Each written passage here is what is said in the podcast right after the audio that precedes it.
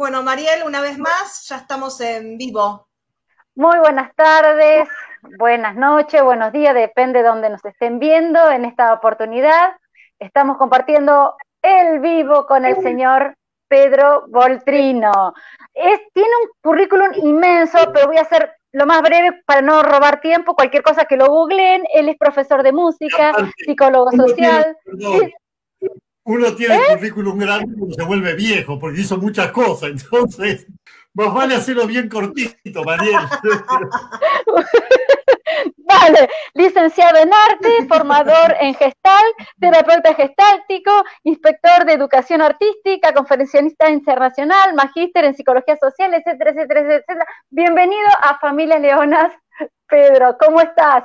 Bueno, para mí es un placer compartir este momento con ustedes, con, con las... Para mí, eh, los encuentros que yo hago con gente que quiero encontrarme es un encuentro familiar siempre, porque a, los encuentros familiares uno invita a la gente que quiere, a la gente que, que quiere o que quiere conocer, o, que admira, o que de alguna manera resuena empáticamente. Y yo esto lo sentí así desde el primer momento y agradezco la invitación para mí estar con asociaciones de padres siempre es muy interesante, porque los que trabajamos en el área de la revalorización y respeto de las diferencias para dejar de obsesionarnos con el diferente.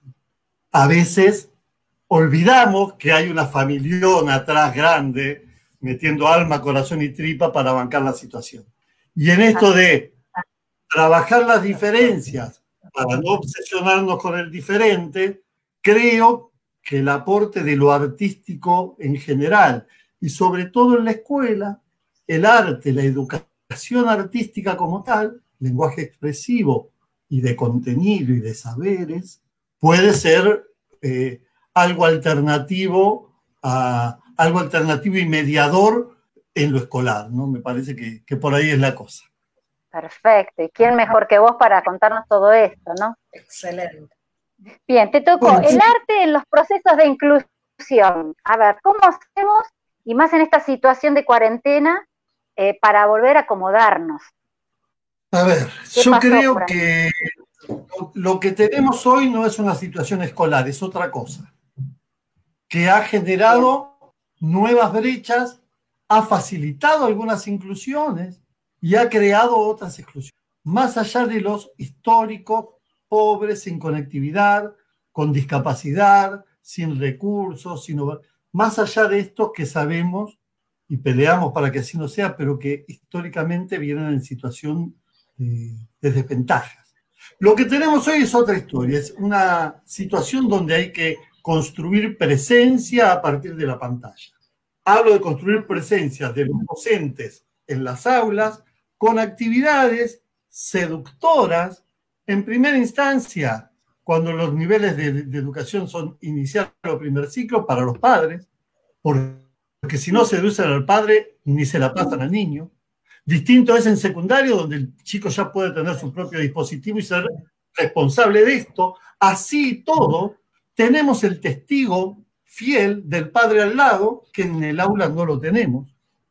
Digo, es una situación distinta, es algo intermedio entre la escuela en casa, la casa en la escuela, es entre casas. La docente, que también, una docente la otra vez me decía, yo trabajo con la pantalla oscura porque no quiero que vean mi casa porque está sin revocar. Digo, ¿cuál sería el problema de que tengas una casa sin revocar?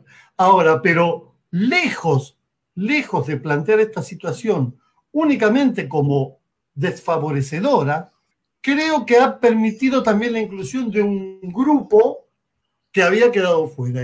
aquellos chicos que por cuestiones de no ser mirados, chicos a veces con algunas características personales, singulares, de, timidez, a veces por algún cuadro que tiene que ver con la sociabilidad y el contacto, a veces la situación de pantalla y la situación de familia alrededor fue favorecedora en un 100%. También fue favorecedor en más de un caso para que el docente sepa que hay una familia. Yo lo decía recién cuando hablábamos de, formar parte de, estas familias leonas. sepa que hay una familia alrededor y que la familia sepa qué es lo que hace el docente. así nos encontramos con propuestas maravillosas y con otras propuestas donde una compañera me decía, Pedro, están aprendiendo matemática como aprendí yo hace 40 años. No hubo un cambio de propuesta, no hubo un cambio de... Digo entonces, esta etapa de pandemia, este momento de pandemia ha generado otras exclusiones. Muchos chicos que por ser mirados ahora a través de la pantalla y con una docente que aplica esto, que cree que esto es viable, que genera esta presencia en la distancia, esta cuestión remota, han tenido procesos interesantísimos, cuando digo interesantísimos, valiosos. Y otros que en verdad eh, no ha sido tan beneficioso y, estas situaciones son eh, desastrosas. Digo construir presencia. Y cuando digo construir presencia, una docente del interior, una docente salteña, la otra vez me decía, Pedro, pero ¿cómo construir presencia? Dice, con los niños que están alejados. Y, dice, ¿sabe qué es lo que yo hago? Yo los pienso. Dice, cuando yo los pienso, los tengo cerca. Entonces pienso así, ¿qué para cada uno? Y vos mirá qué linda definición para ¿Qué para cada uno? ¿Qué, para cada uno? Me dice ella. Qué linda definición. Sin grande, sin grande plantear el qué, que no será adaptar esto que armé para 40 para Juancito, que tiene la sigla que quieras, ATDH, TGD, eh, la sigla que se te ocurra, sino entender que en las diferencias, en los diferentes formas de acceder al aprender, si mi propuesta es variable, cada uno podrá acercarse de la manera en que mejor resuene. Entonces ahí dejamos de pensar el paradigma inclusivo, que a veces es, eh, lo, decíamos recién en la previa, hablar de inclusión es hablar de un sistema de creencias. Es que creo yo de la inclusión. Es que creo yo. ¿Dónde creo yo que tiene que estar este sujeto? Claro. ¿Dónde me imagino yo? Se nos cortó, me parece. Pedro, si me estás escuchando, se ha cortado. Oh, oh. Bueno, hoy no será un buen día para el Internet, me parece. A ver, ¿qué es lo que sucedió? Paula, ¿me estás escuchando? Bueno, se nos ha cortado. Justo Pedro estaba charlando un poquito con esto de la inclusión, eh, este paradigma de la inclusión que, que cuesta tanto. ¿Y por qué estamos hablando de inclusión? Porque evidentemente hay alguien que tiene una carencia o una dificultad que el resto no. Entonces, siempre estamos ahí ponderando las eh, dificultades del otro, en vez de aprender a, convivir con esas dificultades, aprender a enterarnos de que estas dificultades son partes de uno como del otro. Entonces, aprender justamente de, las, de aceptar estas dificultades borraría lo que es la inclusión. A ver si te volvió. ¿Qué, ¿Qué pasó, Pedro? Ni idea. Yo no toqué nada y se, se fue y volvió ahora, mira vos este internet, ¿viste lo que es? Lo que pasa es que también eh, arrancaron, arrancaron todas las clases, otra vez vuelve a colapsar, ¿viste? Es eso. Sí, sí, Yo por eso saqué, saqué el, wifi, directamente me puse con los datos porque vi que empezó a, fluctuar. ¿Cómo andamos, Paula, con, con, el internet? No, bien, bien, se caía y por eso con la actividad, pero bueno, parece ser que ahora sí, está todo, todo bien. Bueno, es de esperar porque bueno, La idea era plantear desde este pasaje de la integración a la inclusión, donde la integración, el alumno con discapacidad o el alumno singular se adapta al grupo y a lo que el docente plantea frente a una mirada más inclusiva, donde, a mi entender, es la propuesta la que debe ser abarcadora de las diferencias. Es la propuesta de un aula plural, diría María José Borsani, de un aula heterogénea, de un aula diversificada, donde planteemos la, la misma intencionalidad desde distintos resonares. Y cuando hablo de resonares digo, quizás plantear la el mismo concepto, si yo voy a trabajar en música, que es mi área, el concepto de altura lo podré trabajar desde el movimiento, lo podés trabajar desde lo sonoro, la indicación podrá estar escrita, podrá estar en pictogramas, podrá estar grabada, podrá estar sugerida a través de trabajos en subgrupos, digo, múltiples maneras para asegurar, para asegurar que no va a ser una sola la forma de, de, pretender que todos hagamos lo mismo al mismo tiempo y que van a ser evaluados con la misma herramienta. Hablábamos del arte, digo, el arte es representación, el arte es volver a presentar, extraer al presente. Digo, y en las actividades artísticas es donde muchas veces en las reuniones de equipo nos encontramos con, vos me estás hablando de otro chico, eh, vos estás hablando de Germán. Si Germán no hace nada y rompe todo y a los dos minutos se aburre y sale corriendo y nos insulta y muerde al otro y papá, papá. Cualquier semejanza con la realidad no es pura coincidencia.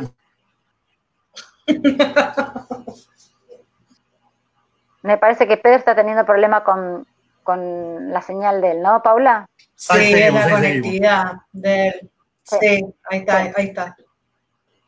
Estaba yo hablando de Germán, digo, yo después hice un trabajo aparte con Germán, digo, re, más allá de la profecía autocumplida de ser el pibe torbellino, de ser el niño que va a traer problemas, de ser representándolo en otras facetas desde lo artístico. Claro. Digo, y, y, y, lo que en algún momento podía ser una desventaja, esta obstinación, esta perseverancia, esta exactitud, para la métrica musical era una virtud incalculable. Y es el mismo pibe. Ahí está. Y trabajamos y armamos un ensamble y durante 15 minutos dejaba de ser el pibe problema, que eso será territorio para otra charla, cuando hablamos de, de, de cuestiones más fenotípicas, más sindrómicas, que el médico dice nació un chico con problemas, y la familia empieza a hablar del pibe tiene problemas, y en la escuela usted sabe que su nene tiene problemas, y, ¿qué vamos a esperar de este pibe? Que alguien resuelva este problema, por favor. Digo, el estigma es muy grande, y las depositaciones masivas que hacemos en estos casos también. Y cuando son los mismos compañeros quienes miran al otro esperando la respuesta casi Ay, no puedo creer que se le corte. Con lo linda que está esta charla. Por Dios. Qué lindo que es escucharlo. Pero repetimos no, no, par de meses. Por favor, sí. Digo, la, profecía autocumplida de esperar que salga con un exabrupto, que salga con. Durante esos 15 minutos fue un músico. Y yo le exijo como músico. Y responde como tal. Y en esta representación, lo artístico aporta más allá de la vivencia, que es ahí donde a veces nos encontramos con algunos maestros y el arte eh, eh, en cuestiones que a mí me gustaría ahondar. Una cosa es la vivencia artística y otra la experiencia. La vivencia es lo que nos pasa. Entonces te lleva a un museo, y te, y, pero la experiencia es ser parte, producir. La experiencia es la experiencia del color y de enchastrarse en color y no tener miedo. La experiencia es musical, claro, pero antes tiene que ser sonora. Y vamos a aturdirnos, y vamos a agarrar bombos, y vamos a gritar, y vamos a, vamos a probar esta. Nadie puede ser creativo si no conoces los límites. Si no vas a estar con cierto temor, con... juguemos a esto. Levin tiene un artículo maravilloso donde habla del desborde. Él habla del borde y el desborde. Y y es laburo del docente, en mi caso del docente de arte, de no tenerle miedo al desborde, de bancar. Cuando hablo de bancar es de alojar lo distinto dentro de uno. Pocas veces, cuando yo, a cargo de grupo, banqué ¿Pero vos pensás que el sistema, el sistema educativo está preparado para esto? No, no está preparado. ¿Vos pensás que el sistema Ahora, educativo está preparado para este desborde? No, Seguramente no. Y yo soy fruto del, del, del, sistema educativo. Yo hice, yo fui maestro, fui supervisor, fui asesor de la rama de educación especial, de la rama. Y muchas veces, muchas veces no hice mucho caso. Ahora, ¿cuándo? Cuando uno puede dar muestra clara de que esto es una herramienta eficaz y eficiente, eficaz porque produce efectos y eficiente porque el efecto es bueno, cuando nosotros vemos que en grupos que trabajamos improvisación y que lo que circulaba era el insulto y, perdón el término, la puteada, hoy en día estos grupos se manifiestan y se manejan de otra manera y se hablan de otra manera. Cuando vemos que en determinadas situaciones lo artístico pudo ser lenguaje alternativo al acting puro, porque ¿Cuándo se viene el acting? Cuando me quedo sin palabras, cuando la emocionalidad me invade. ¡Paf! Te pego, te insulto. Cuando yo puedo dar otro lenguaje alternativo, esto puede salir de otra manera. Pero para que sea un lenguaje alternativo no es que yo maestro te digo desde mañana, cuando querés pegarle vas a dibujar. No, esto tiene que ser orgánico y tiene que estar la experiencia, por eso decía, no la la experiencia artística casi cotidiana. A mí me encantaría tener la posibilidad algún día de armar propuestas transversales en todas las áreas con arte. Transversales, porque en verdad cuando mostramos en las ferias de ciencia, desde el afiche que se muestra hasta muchas de las prácticas tienen que ver con lo artístico. Y, quizás, digo, dígame la duda, muchos de estos chicos que no leen, que no escriben, que cuando se sienten interesados por algo, y yo digo quizás, no, no, cuando yo planteo esto no, no, estoy diciendo que sea la solución universal, yo digo, a mí me dio resultado en muchos casos y quiero ser generoso en compartirlo. No digo que no es una regla de tres exacta, porque los seres humanos no somos así. Y porque lo maravilloso del acto educativo es tener enfrente un sujeto a descubrir. Pedro, tengo 30, ¿vos querés que descubra los 30? Sí pelearemos en otros ámbitos que haya menos. Pero yo no voy a decir yo no voy a decir otra cosa. Tiene que ser esto que decía la maestra de Salta, pienso que a cada uno.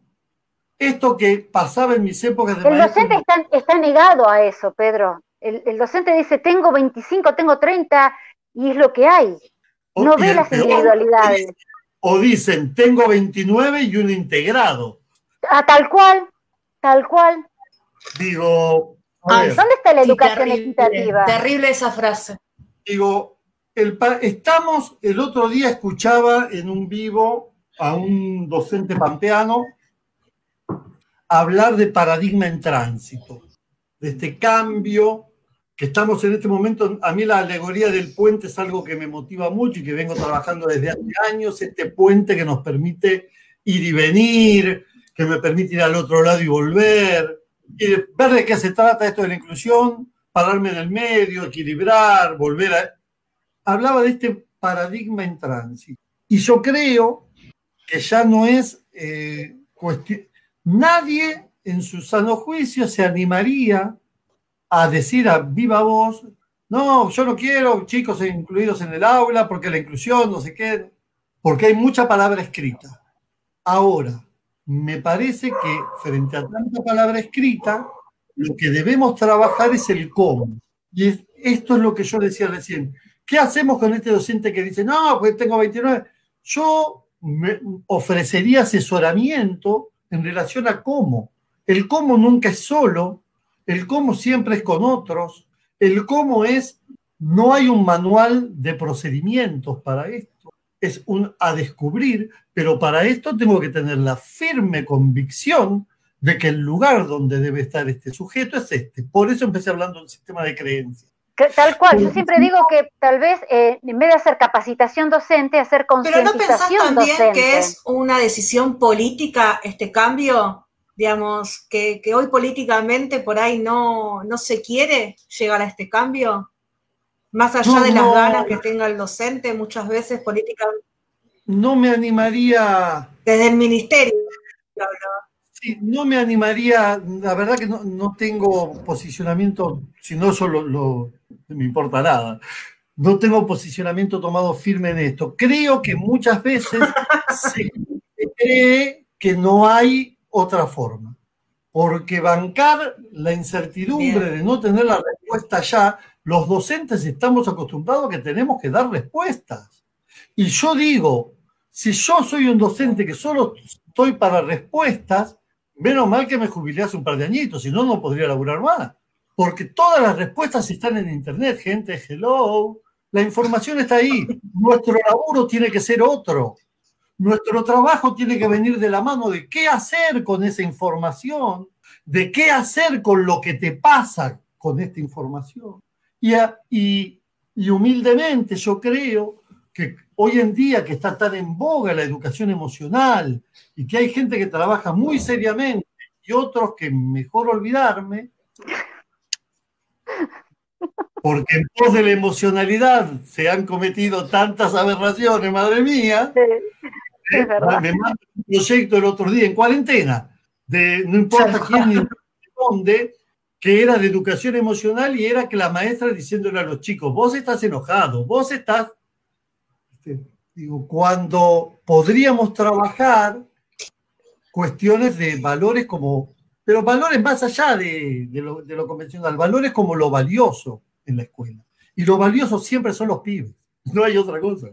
Lo valioso en la escuela es el chico, que es el protagonista absoluto. ¿Cómo lo pongo yo en lugar del protagonista? Atendiendo sus necesidades. Y para esto, formarme en un fuerte marco teórico que hable del respeto por el diferente. Ya a mí hasta me tiene medio cansado la palabra diversidad, me tiene cansado hablar de inclusión, me tiene cansado. Digo, me parece que hay mucha palabra hablada, mucha palabra escrita. Siguen sin aceptar las diferencias, Pedro, siguen sin aceptar las diferencias, ese es el problema. Hacen el mundo por las, las cosas diferentes. En la medida que no trabajemos por el respeto de las diferencias. Pero que somos diferentes, no por tener un diagnóstico o algo. Mira, el diagnóstico yo creo que. Todos somos distintos. No digo que no. Un diagnóstico hace falta. La otra vez una docente me decía, porque hay que saber mucho de psicopatología. Una docente de música, ¿eh? Se le decía, ¿qué vas a hacer sabiendo mucho de psicopatología? En el aula. Digo, quizás, y en esto la amiga Corso, que seguramente va a estar con ustedes en corto plazo también. Ojalá. Lo andamos buscando. Ivana Corso tiene una frase que yo la tomo que dejar de preguntarse, dejar de preguntarse por el qué tiene para que la pregunta sea quién es. El chico con discapacidad, o el pibe con diferencias, o inclusive digo, a ver, yo he tenido que trabajar como inspector cuestiones de docentes que no los querían dejar ejercer por hiperobesos, docentes que no podían ejercer por cuestiones de género, docentes trans que fueron maltratados, no por los chicos y las familias, sino por equipos directivos que le ponían en su nombre de pila de varón en el libro de firmas. Todo aquel que se sale del estándar genera diría Pichón, dos ansiedades básicas, miedo a perder o miedo a que me ataque, miedo. Digo, y el pibe que nace con discapacidad, el pibe que nace con algún tipo de singularidad particular, diferente, pierde lo, lo primero que pierde es esto, es su identidad. Porque deja de ser el hijo de María, el hijo de Pedrito, el hijo, para ser el pibe con síndrome de Down, el síndrome de Tourette, síndrome... Y en la escuela, antes de preguntar cualquier cosa, lo que se pregunta es, ¿qué tiene este pibe? Contame, a ver, en el pasillo. ¿Qué tiene? Se pierde la dignidad de ser quien es. Eso es lo que pasa. Cuando en cambio, si vos me preguntás quién es, yo te puedo decir que a un nene de Villa eh, del Pino, jardín, mira, creo que era el 953 creo que era, creo que estaba Patricia directora, vive ciego sordo, en un trabajo muy bien hecho con una escuela del Estado, con la Escuela 503 de Catán, integrado en aquel entonces, por eso sí lo digo, en jardín convencional, vive ciego sordo, entra la maestra y yo veo que en el, entra la maestra al aula porque yo fui a ver al profe de música que se angustiaba con este chico que no sabía qué hacer. Pero lejos de decirme a mí como inspector Pedro, cambiame de grupo, no quiero estar ahí, pidió ayuda, no sé qué hacer, dígame qué, a ver, ¿qué hacemos? Yo tampoco tengo respuesta ya para ver qué hacer, pero vamos, nos sentamos y vemos qué hacemos, porque tengo la convicción de que algo hay que hacer. Este pibe que se sentaba a tocar la guitarra delante de este nene y lloraba al profe, mi amor, de la conmoción que le daba este pibito ciego sordo, entra la maestra y cuando entra la maestra veo que algo pasa, un cambio en el chico. ¿Qué pasaba? Percibía esta percepción brisa de del camino de la maestra, del taconeo distinto, del perfume, del olor, algo. Y esto lo aprendió en la escuela. Eso si hubiese estado en la casa no lo aprendía. Veremos entonces, ya con la firme convicción de que todo sujeto entra en un proceso educativo, todos, todos, no hay un solo sujeto que no pueda aprender. Todo lo mismo no, al mismo tiempo no, de igual manera no. ¿Vamos a llegar al mismo lugar? No, pero no el pibe con discapacidad. Cuando una chica que le faltaban cuatro dedos de esta mano me llaman a mí para, para supervisarle una escuela de arte que quería estudiar guitarra y la directora me dice, pero yo, yo no sé si se va a recibir. Le digo, los otros 40 te firmaron un pagaré que se reciben todos. ¿Cómo, sabes que ella no se va a recibir y que los otros sí? Veremos. Creo que el día que entendamos que en educación en general y en el arte en particular, la incertidumbre es vivir el proceso, vivir el durante, lo artístico como situacional y relacional. ¿Qué quiero decir con esto? En situación y en relación con el contexto y con los otros. Nunca solos. A mí cuando me dicen, no, porque para hacer una experiencia los separé del grupo, a mí ahí ya me hace un ruidito casi, de, casi pavloviano, casi de, de, de, campanita y salina. Digo, no, si ese es en grupo, si ese es con los otros, y con los otros como ayuda, ir ayudando a otros con lo que pueda. Digo, me parece, me parece que por ahí viene la mano cuando cuando planteo el arte en los procesos de inclusión. Incluir lleva tiempo, no es de un día para el otro, no es, eh, esto no quiere decir que sea gradual, entonces que venga hoy 15 minutos, mañana 20 y pasado 30, no es eso. No, no, no, no. Cuando digo que lleva tiempo, digo, la mutua representación interna lleva tiempo. Claro que sí. Representarme yo docente a, a todos estos pibes que tengo delante mío, otra vez me van a decir, Pedro, tengo 38 y tengo triple turno. Vayamos al marco de los sindicatos, peleemos en el ministerio, no tenés que tener tantos chicos. Ya está, ahora yo voy a decir, tenés que tener la representación interna de cada pibe. Digo, ¿qué es viable? Claro que es viable. Para mí aprenderme los nombres de los chicos fue un trabajo y sigue siendo hoy en los terciarios un trabajo del primer día de clase, aprenderme el nombre. Nombrar al otro es un baño de identidad. Que yo te llame por tu nombre y que yo me acuerde que la rubia que está detrás de aquella es Normita y este que es malío y no sé qué se llama Carlitos. Y hace que vos sepas que te venís conmigo a mi casa, que yo te llevo conmigo. Y si esto importa en niveles terciarios y universitarios, imagínate en los primeros años de, de escolaridad. Tremendo. Cuando hablamos entonces de... Fundamental. De, claro que es fundamental, de representar, volver a traer al presente y de... Eh, y aparte, y el, y el, sentido de pertenencia, ¿no? El sentido de pertenencia que hace que uno viva estos procesos desde otro lado, el sentirse parte. Digo, es que el, sin pertenencia hay muy poca actividad que podamos llevar a cabo en grupo. Podemos viajar en un colectivo, que no es un grupo, estamos todos juntos, que es otra cosa. Ahora, si hablamos de grupo y en un grupo la tarea se, distribuye y a lo mejor esto que hoy no te salió, mañana podés encontrar otro lugar donde...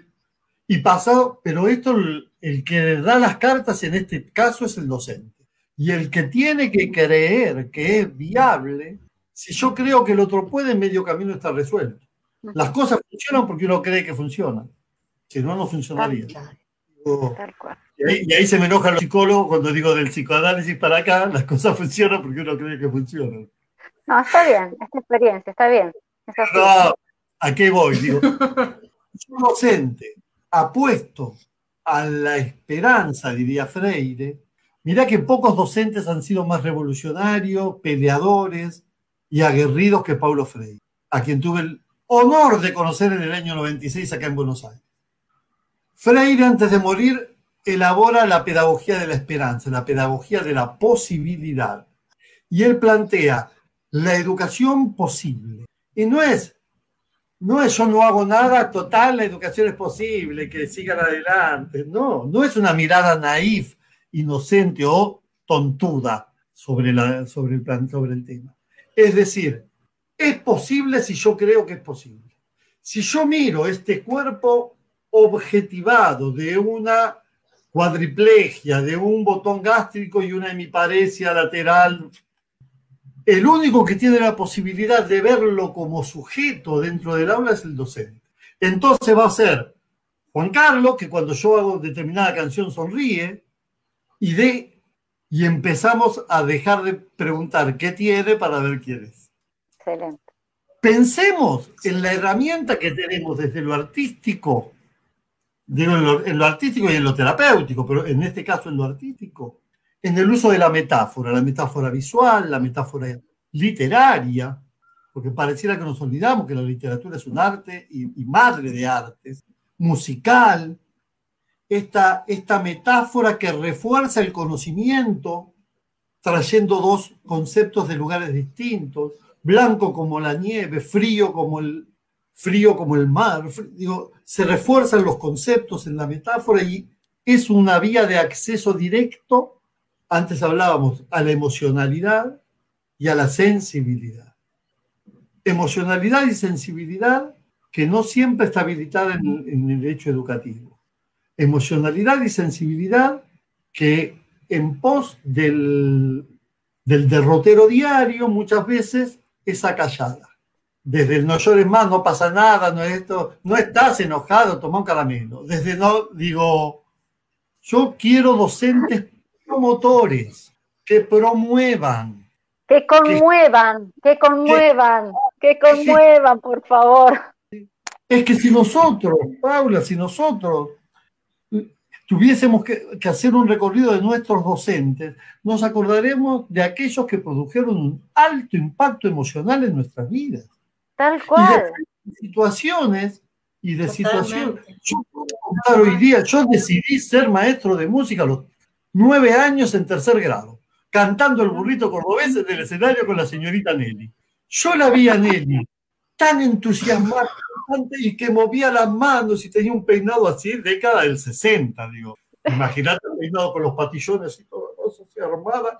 Que yo dije, yo quiero, no por el peinado te darás cuenta que no, pero sí, pero sí por la pasión. Sí, por la pasión. Digo, es que conmuevan y que se conmuevan. Tal cual, tal cual. Estoy escribiendo ahora yo estoy escribiendo en este momento. Yo por eso pido la concientización docente, que antes de hacer capacitaciones hagan una concientización realmente si quieren o no quieren ser docente, pero el docente tiene que conmover.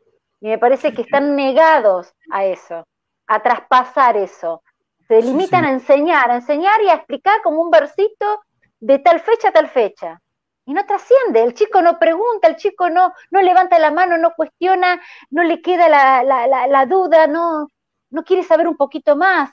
No está, no, está no está más ese niño preguntón, ¿viste? El que quiere un poquito más, pero me parece que todo eso parte del docente. Yo no soy maestra, no soy docente, pero lo siento así.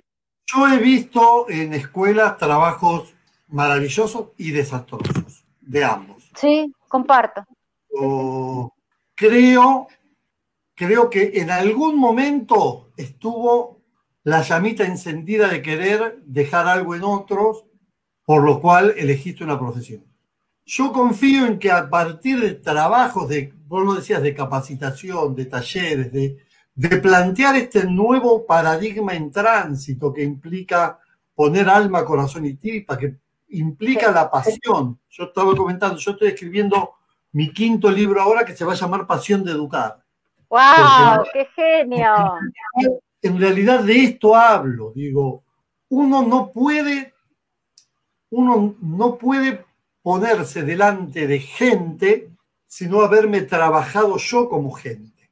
Y esto es lo que hace que desde otra palabra que está muy utilizada en esta cuarentena, desde la empatía, yo pueda entender qué le pasa al otro pueda entender, pero yo digo, una cosa es entender y otra es entender y accionar. Entonces, acordarme de qué pasó con mi, de mi señorita Nelly, que a mis nueve años, cantando el burrito cordobés, yo dije, mirá, lo que, mirá, esta, mirá esta señora, esta mina, de haber dicho esta tipa, no sé qué.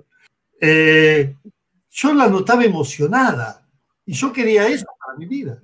te transmitió totalmente la música. Totalmente. Digo, delante de un aula, uno es guía, modelo, compañero de camino, en un montón de, situaciones. Y la intervención nunca es neutra.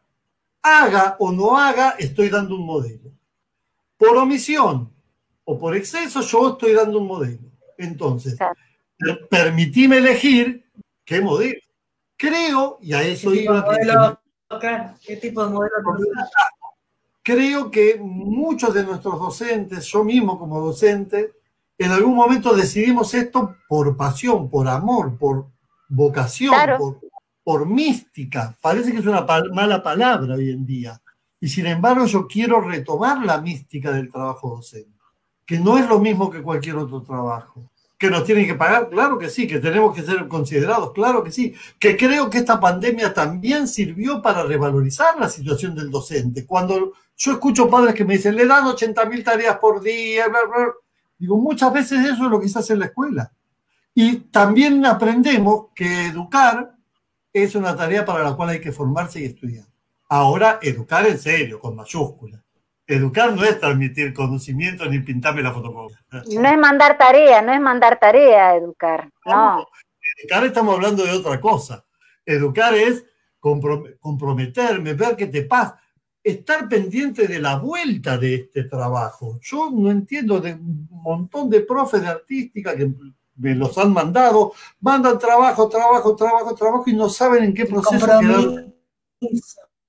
Hay algo del orden de la vuelta. Yo, yo tengo que recibir algo de esto. Digo, tengo que recibir algo de lo que envié.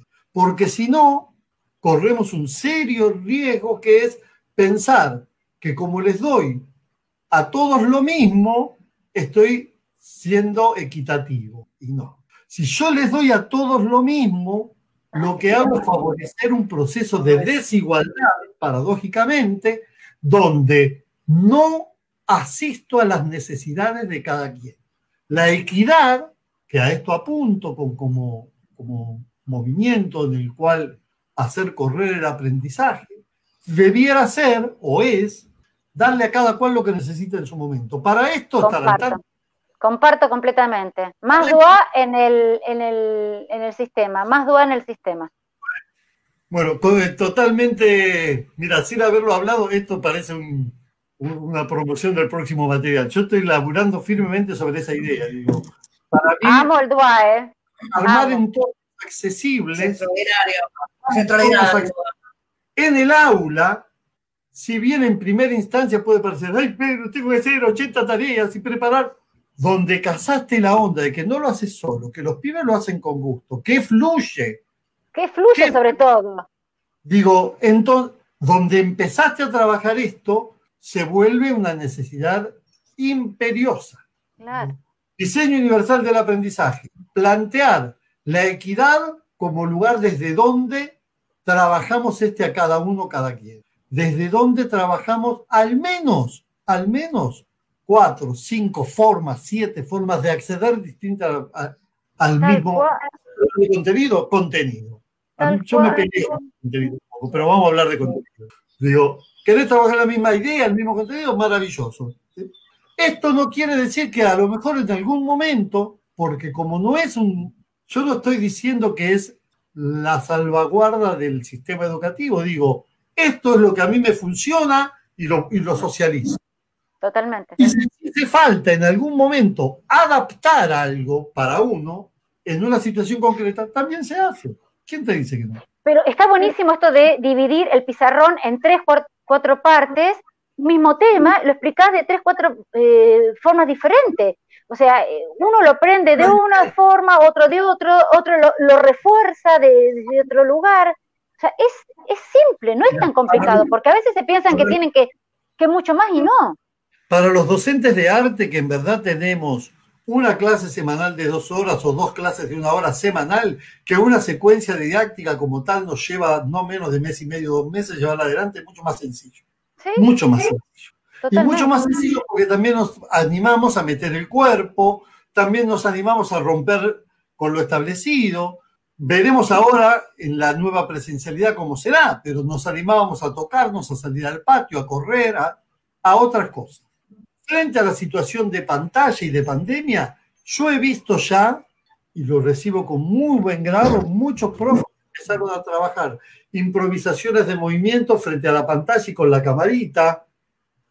Y esto que podría parecer, eh, pero al final sos un loco bailando delante de la cámara solo. Y, cuando yo vi a 15 pibes, en verdad, en verdad era la pantalla de un Zoom 25, a mí me emocionó hasta las lágrimas. Lejos, lejos, haciendo lo mismo, al mismo tiempo, en forma sincrónica y conectándose de otra forma. Que me vengan a hablar a mí de empatía, digo, que me vengan, es otra cosa. Es este hacer lo mismo, ese compartir un mismo. Y sí, la presencialidad es mejor, claro que sí, pero hoy esto también es presencialidad, porque yo me encuentro con mi familia Esto también es presencialidad. Yo puedo conversar con amigos de Europa y armar un taller allá. Deberemos apelar a cuestiones del orden de la creatividad, de exprimir el recurso y de no confundir el recurso con la didáctica, de no confundir que porque está hecho con una computadora en el medio, uy, qué tecnológico soy. Digo, el recurso es el medio y lo que yo quiero enseñar, lo que yo quiero vivenciar, lo que yo puedo...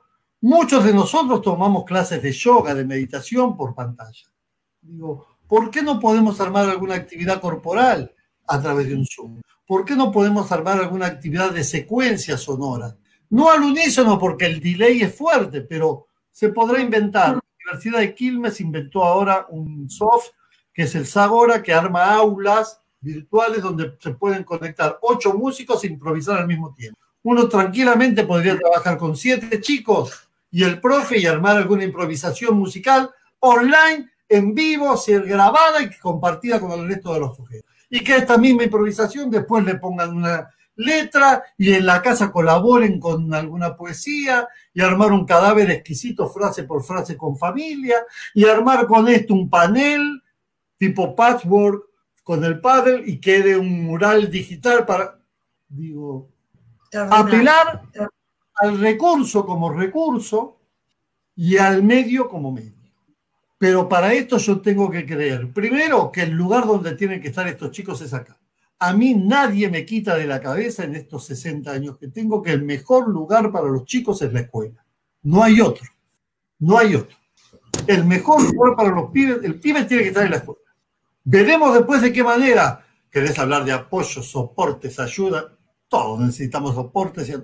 Si a mí se me murió mi viejo y voy a la escuela y soy el maestro y estoy como... Yo también necesito un soporte y una ayuda porque no puedo laburar. Y a mí una nena me pasó una vez, había muerto mi viejo, una nena de una escuela especial, yo me senté con la guitarra, empecé a tocar y no sé qué cara tendría. Y viene y me dice, Pedro, me dice, vos estás triste, no cantes hoy. Digo, plantear el lugar del apoyo y de la ayuda únicamente o siempre para el mismo sujeto me pone a mí en un lugar de salvaguarda de tocar mi emocionalidad. Y yo digo, yo quiero jugarme a emocionarme, a sentir, a llorar, a que todavía hoy conmoverme, a ver determinada situación, ver a los 25 pibes bailando delante de la pantalla y en una situación que parecía de, de, los supersónicos del futuro. Eh, a mí me emociona. Claro que Creo que esta emoción es la que quiero compartir con mis compañeros docentes de artística. En fin, digo, yo me doy manija y no paro de hablar, disculpe. Ay, no, pero es tan lindo porque aparte no sabes cómo no, no, emocionar. Yo desde que entré estoy emocionada.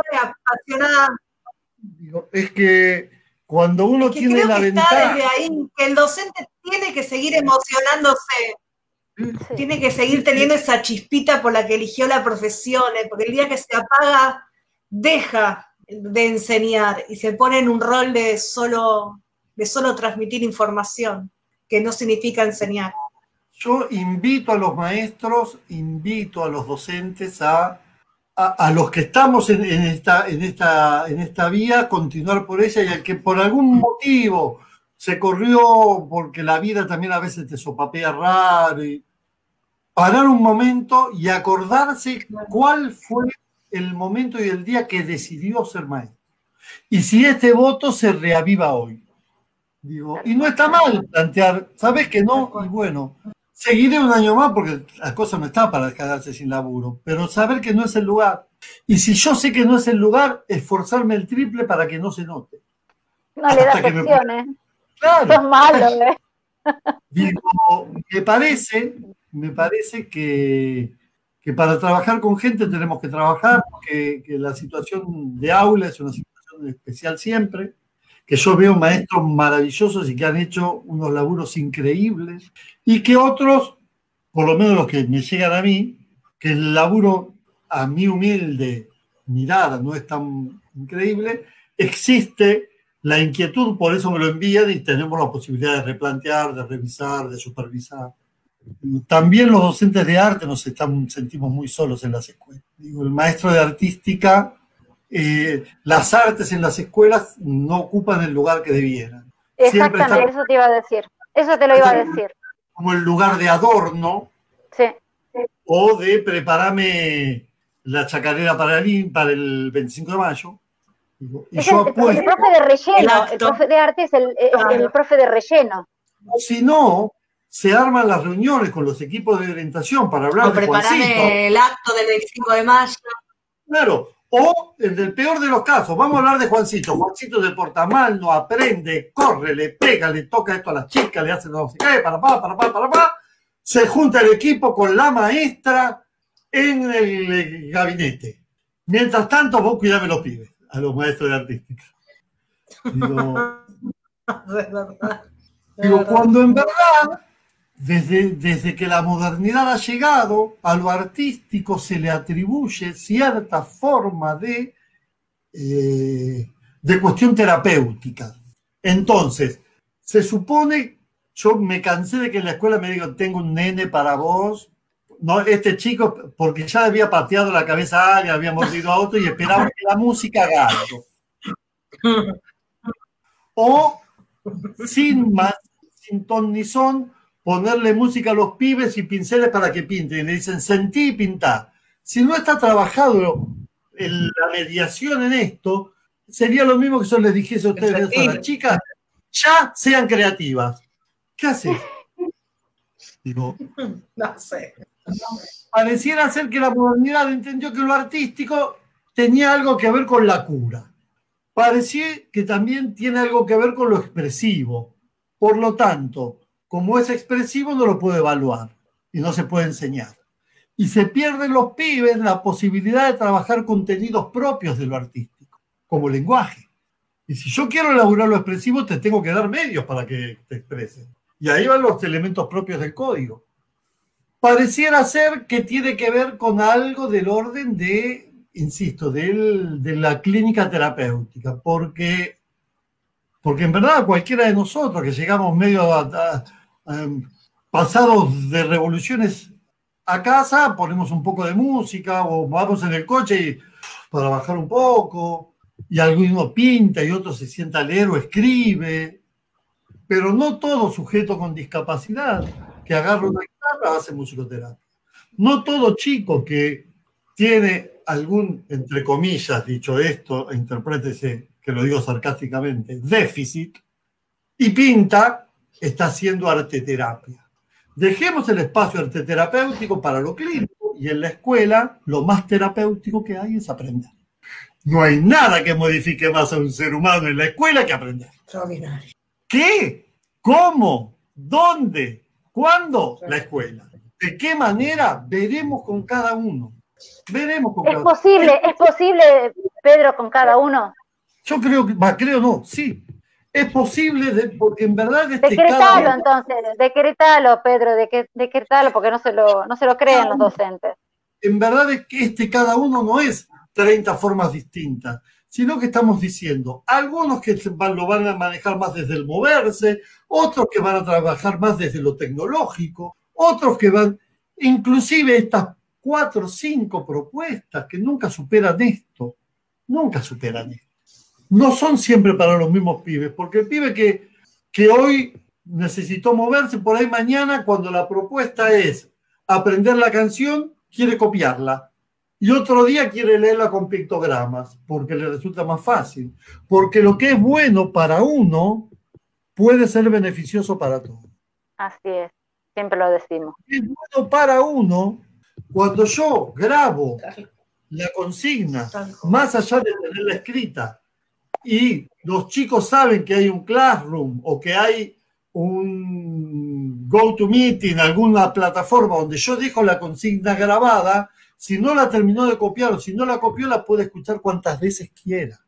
Y no se evalúa ahí, no se evalúa ahí parte de lo conductual que es me distraje. Si no estoy castigando al otro por ser quien es. Vos sos quien tenés posibilidades de, muchas veces de distraer. El otro es oh, Ruby de ojos celeste. El otro es motrizmente brillante, salta en las murgas y baila y juega al fútbol y no sé qué, y en lectoescritura. Nadie evaluaría al otro por ser quien es. Nadie me pondría a mí un Pedro, la verdad que acá estamos evaluando la cabellera y sos Digo, para esto, si van a evaluar cuestiones del peinado, el docente debiera pensar, bueno, ¿de qué manera le facilito una peluca a aquel? Al otro le vamos a armar algo con hilo para... Al otro vamos a trabajar con un modelo 3D en la pantalla. Al otro, y preparamos cuatro o cinco formas distintas. Que yo nunca digo que las preparen solos, porque por ahí las primeras veces te cuesta, claro que sí. Juntate con el profe de educación física, una vez por semana. Juntate con la maestra de sala y armá pareja juntate con el otro de artística. el trabajo en grupo, el trabajo en equipo. Yo soy un convencido que cinco cabezas piensan más que una siempre. Totalmente. Y si esto, en muchas reuniones, tenemos posibilidad de decir, vamos a hacer, ¿qué está pasando ahora, chicas? ¿eh? A mí me han llegado actividades que, cansados de mandar 40 actividades por día sin vuelta, le pedían al maestro de educación física, al de inglés, al de, digo gimnasia y me mata, al de educación física, al de artística, al de... Empezaron a juntarse y a armar propuestas integradas. Y es muy interesante lo que pasa porque empezó a haber vuelta. Y a una maestra el otro día se le ocurrió una profe de secundario, porque esto pareciera ser, por otro lado, que la inclusión se puede hacer en nivel inicial solamente. Pero a medida que avanzamos en los niveles, viste que es imposible. Y no es imposible. Y no es imposible. Eh, una maestra, profe de teatro que trabaja en secundario y, trajo esta propuesta integrada, frente a la incógnita de la pantalla en negro de un chico en el Zoom, que otro profesor había leído hasta la semana anterior, como te das cuenta, que es un vago, que la tiene apagada, que no le interesa, y dice, che, si, si le pasa algo, y si este pibe está deprimido, y si este pibe, digo, estar con otro nos posibilita también en nosotros cambiar pareceres y tener más, más de una respuesta intervencional, más de una respuesta en intervención a la que tengo armada de preconceptualmente. Así que yo estoy un convencido que se puede, yo soy, eh, yo sé que se puede. Y para esto vengo trabajando y dando talleres y dando charlas y trabajando firmemente y, creyendo que ayer fue el día de la educación especial. Feliz día, atrasado. sí, sí. Y, y yo decía, en esto de replantearme cosas, durante muchos años festejé con muchísimas ganas. Y ayer decía, ¿qué tenemos que festejar? Quizás sería interesante pensar, claro, la inclusión con la educación especial, no como lugares opuestos, sino como un lugar de compañía y de contención. Entonces, claro, la idea mía, y como yo subtítulo muchos de los talleres, es hablemos de educación especial para que la especial sea la educación. En verdad, en verdad, una educación para todos, para todas, para todes, con lo que cuesta pensarnos en estos términos. Porque los que tenemos un par de añitos, claro que es un trabajo rearmarnos y ayornarnos y tratar de acomodar, pero sin perder de vista que lo que hacemos y el protagonismo y el eje tiene que estar puesto en, el que está enfrente, que es el chico. Donde perdemos este horizonte, alguien nos tiene que tirar la oreja y decir, Pedro, vení para acá, porque ahí empezamos a trabajar en un como si, pensando que es lo mismo estar trabajando con papeles que con criaturas. Totalmente. Nos hiciste soñar un montón, Pedro. Tal cual, tal cual. Yo traje acá lo que traje porque yo sé que a vos traje el, texto de las nenas aprendiendo. ¡Ay! Sí, sí, sí, sí. Aprender es casi tan lindo como jugar. Exacto. Un texto Ay, por de favor. pedagoga Alicia Fernández. Maravilloso. Placer.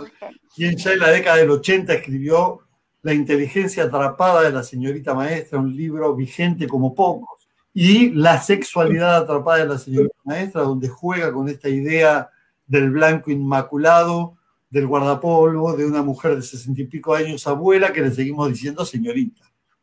Y que la, seguimos invirtiendo. Alicia cuenta en este texto, dice, las nenas hablaban entre sí sin la interferencia de ningún adulto y se vieron ahí en la necesidad de explicar qué quiere decir aprender. Me voy a aprender a nadar, dice Silvina con la alegría de sus seis años recién cumplidos. ¿Vas a nadar? interviene la hermana, tres años menor. No, no, no, voy a aprender a nadar. Ah, dice la otra, yo también voy a jugar a la pileta. No es lo mismo. Yo voy a aprender a nadar, dice Silvina. ¿Y qué es aprender? Aprender es como cuando papá me enseñó a andar en bicicleta. Yo tenía muchas ganas de andar en bici, entonces papá me dio una bici más chica que la de él, me ayudó a subir, la bici sola se cae, ¿viste? La tiene que sostener andando, a mí me da mucho miedo andar sin rueditas. Y sí, dice la otra, un poco de miedo da, pero papá sostenía la bici.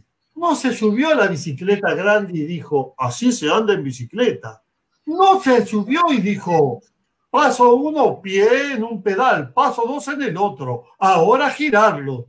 No, no, él se puso a correr a mi lado siempre a mi lado, sosteniendo la bici con una mano, muchos días, muchas semanas, y de repente, sin que yo me diera cuenta, soltó la bici siguió corriendo un buen trecho al lado mío. Entonces yo dije, ah, mira vos, aprendí. Una mujer que escuchaba la escena desde lejos no pudo dejar de mirar la alegría del aprender pronunciado que se había trasladado hasta el cuerpo de la criatura más pequeña y aparecía por el brillo de sus ojos. Ay, dijo, aprender es casi tan lindo como jugar. ¿Sabes? Papá no hizo como en la escuela, no me dijo, hoy es el día de aprender a andar en bici, primera clase doblar. No tenía un boletín donde anotar muy bien, más o menos, conseguiste, no conseguiste, excelente, regular, porque si hubiera sido así, no sé, algo en la panza, en mis pulmones, en el corazón, no me hubiese dejado aprender. La mujer que presenciaba la escena nunca había escuchado, ni leído, ni logrado escribir una explicación tan acertada del acto de enseñar y aprender. Aprender, dijo, es casi tan lindo como jugar. Porque para aprender necesitamos del deseo, del placer de encontrarnos a nosotros mismos en el acto de aprendizaje con un otro, de reconocernos autores de nuestra obra. Para aprender necesitamos del interjuego del organismo el cuerpo con su historia, la inteligencia y el deseo. Cada uno de ellos forman parte de la trama del aprendizaje. Y cuando habla del deseo, yo digo, este deseo de ser creativos en la propuesta y creer que el otro puede. Crear y creer. Ser creativo en la propuesta y tener la firme convicción de que el mejor lugar es la escuela y que el otro tiene que estar ahí. Si no es muy tentadora la idea frente al primer obstáculo de decir, este chico te das cuenta que no puede estar acá, tiene que ir a otro lado. A mí me sirvió siempre pensar ser el adulto que yo hubiese necesitado cuando era chico.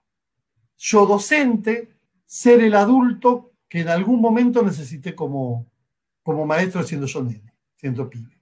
Y cuando hablamos de inclusión e inclusión, pensarnos también nosotros en alguna situación más allá de lo escolar donde hemos sido excluidos por alguna circunstancia y no es grato, no es Ay, qué lindo todo esto, qué placer, qué lujo, jamás me imaginé eh, esta situación, este vivo, mateando y encima que nos relates este texto tan bonito, tan lindo que, lo tengo marcado acá.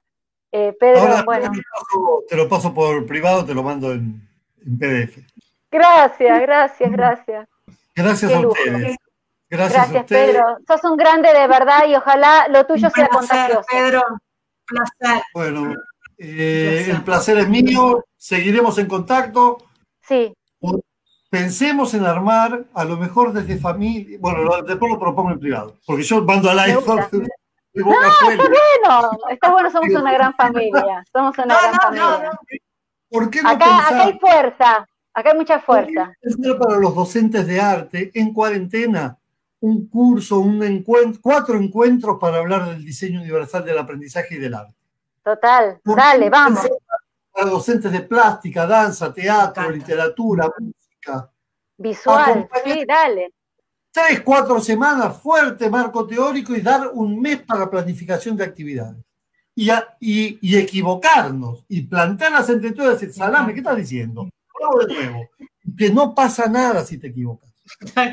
Peor es no Hay que animarse y empezar a formarse en esto.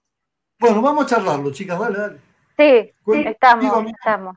Dale, dale. Ah, sí, me encanta, me engancho. Yo también. Lo, Yo también. Contá, con, nosotras. Nos vemos, chicas. Gracias, gracias Pedro, muchas gracias. Pedro, un placer tenerte. Un placer. Nos vemos. Gracias por todo. Nos vemos. Chao, chao. Seguinos a través de nuestras redes, Facebook, Instagram y Twitter como Familias Leonas TDH.